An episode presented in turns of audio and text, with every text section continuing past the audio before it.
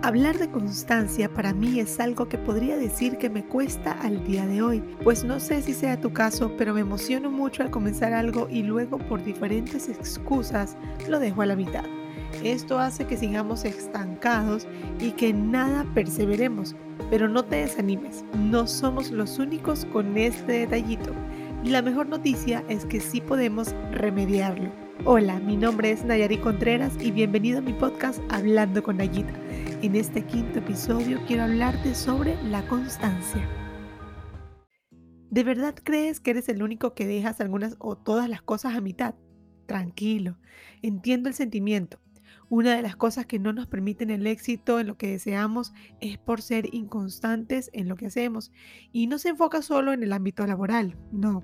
Podemos verlo en muchos otros ejemplos aún más cotidianos, como por ejemplo empezar a hacer ejercicio o dieta y dejar eso a los tres días de haber comenzado. Empezar a leer un libro y distraernos a mitad de él. Empezar un nuevo hobby y por miles de excusas no continuarlo. Hasta abrir la Biblia y quedarse dormido en el primer versículo. Y así, podemos seguir conversando sobre las cosas en las cuales por falta de constancia y disciplina no avanzamos. La definición exacta de constancia es voluntad inquebrantable y continuada en la determinación de hacer una cosa o en el modo de realizarla. Cuando menciona la palabra inquebrantable, es fácil pensar en todas las cosas que hemos quebrantado a medio camino y que lamentablemente no tuvimos esa voluntad de poder terminarlas.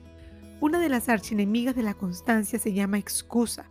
Dice un dicho muy común, desde que se inventaron las excusas y usted allí agregue el final.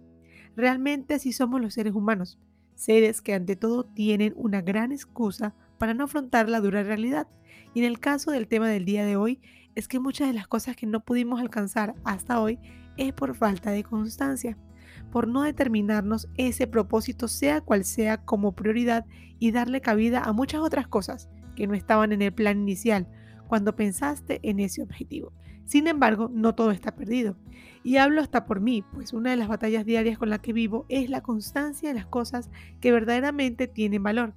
Usted comprenderá que por supuesto dependo de tiempo para poder sentarme a analizar un tema, desmenuzarlo y poder en palabras muy coloquiales traérselo a ustedes pero en ese tiempo cada vez tiene más archienemigos, como las excusas, las distracciones, los oficios, las ocupaciones, sobre todo las ocupaciones. ¿Y no les ha pasado que cuando se determinan a hacer algo, de pronto todo se pone en contra?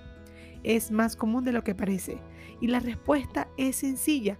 Aquello que realmente va a tener un propósito verdadero o impactante en tu vida, en la de tu familia o a tu alrededor, es puesto a prueba para saber si tu constancia, tu disciplina y tu fe está por encima de cualquier obstáculo presentado.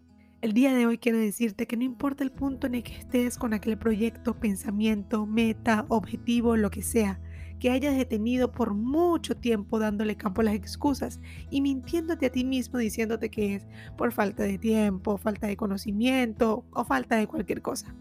Hoy quiero decirte que la excusa no tiene cabida en tu vida. Lo que tengas planeado hacer puede ser real siendo constante en lo que realices. Ya verás que perseverarás en todo lo que te propongas poniendo como regla de vida ser constante y disciplinado en lo que realices. Y esto no solo aplica en el campo laboral o profesional, aplica también para tu vida familiar. Sé constante en la comunicación con tu familia y mantén lazos de amor más unidos que nunca. Sé constante en los proyectos planteados y verás el éxito en cada uno de ellos. Sé constante con ese curso de cocina que estás haciendo quizá y muy pronto vas a deleitarnos con unos ricos platos. Asimismo te indico que seas constante con la fe y la comunión con Dios, pues bien sabemos que Él es la roca firme en donde estamos parados y en Él todo, absolutamente todo es posible. Una de las cosas que más admiro en cuanto a constancia es aquella mujer que se convierte en madre por primera vez. La mayoría de ellas no saben cómo amamantar, cada cuánto debe comer su bebé o cómo debe cambiarse. Sin embargo, su voluntad inquebrantable de ser la mejor madre del mundo las lleva a prepararse para ese momento.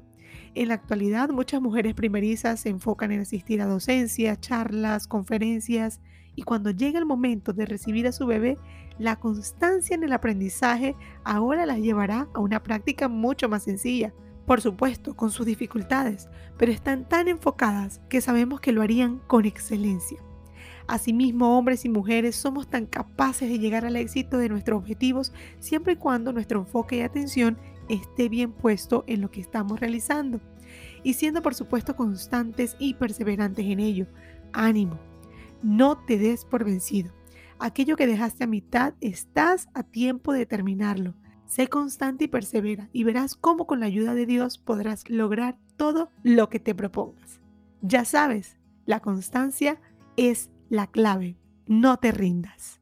Muchas gracias por escuchar mi podcast Hablando con Nayita. Déjame tus comentarios en mi Instagram arroba Nayita7 si te gustó este podcast y dale like si eres del team que será aún más constante en lo que va a realizar. Me contenta conversar con ustedes y espero sigan disfrutando de su té o su café mientras conversamos por acá. Te recomiendo también escuchar mis episodios anteriores que de seguro encontrarás similitudes con lo que puedas estar sintiendo. Recuerda, no estás solo. Dios cuida de ti y siempre te guarda en la palma de su mano. Muchas bendiciones y feliz semana. Saludos.